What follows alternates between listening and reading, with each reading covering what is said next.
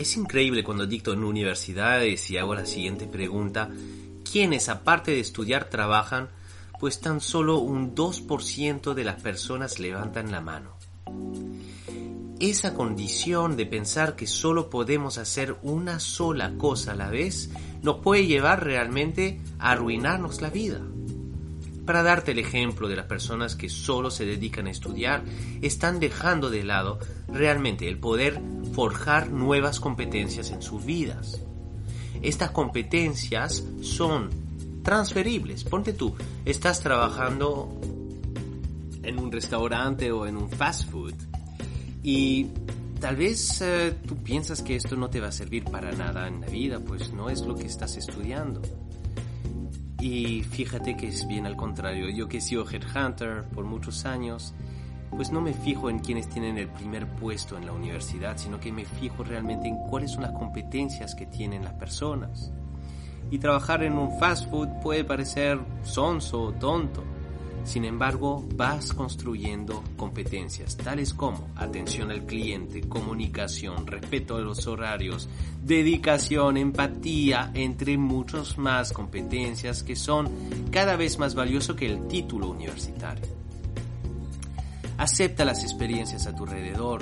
Significa principalmente que cuando las circunstancias se presentan frente a ti, tienes que aceptarlas como reto y simplemente tomar eh, acciones inmediatamente, en vez de detenernos muchas veces en pensar, ¿por qué yo? ¿Por qué me está tocando estas cosas tan difíciles? Si yo no he hecho nada, si yo soy una persona buena, honesta, ¿por qué me pasa a mí?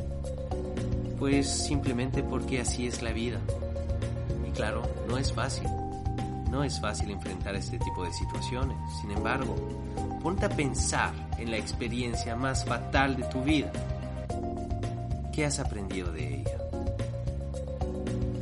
Acepta las experiencias, acepta los retos, acepta realmente que las circunstancias no las vas a poder siempre controlar. El entorno cambia. Hay fenómenos que no tienen nada que ver con nuestra capacidad de poder prepararnos a ello. Terremoto, un temblor, como el que acaba de ocurrir en Ecuador. Pero depende de nuestra capacidad realmente de enfrentar estas situaciones, lo que nos puede llevar al éxito o al fracaso. Y esa capacidad está en educar nuestra mente.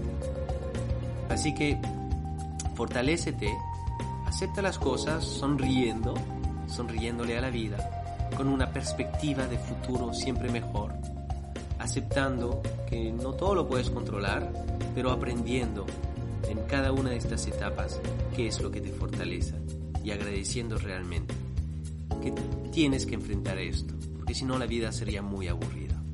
Así que sonríe de nuevo y adelante.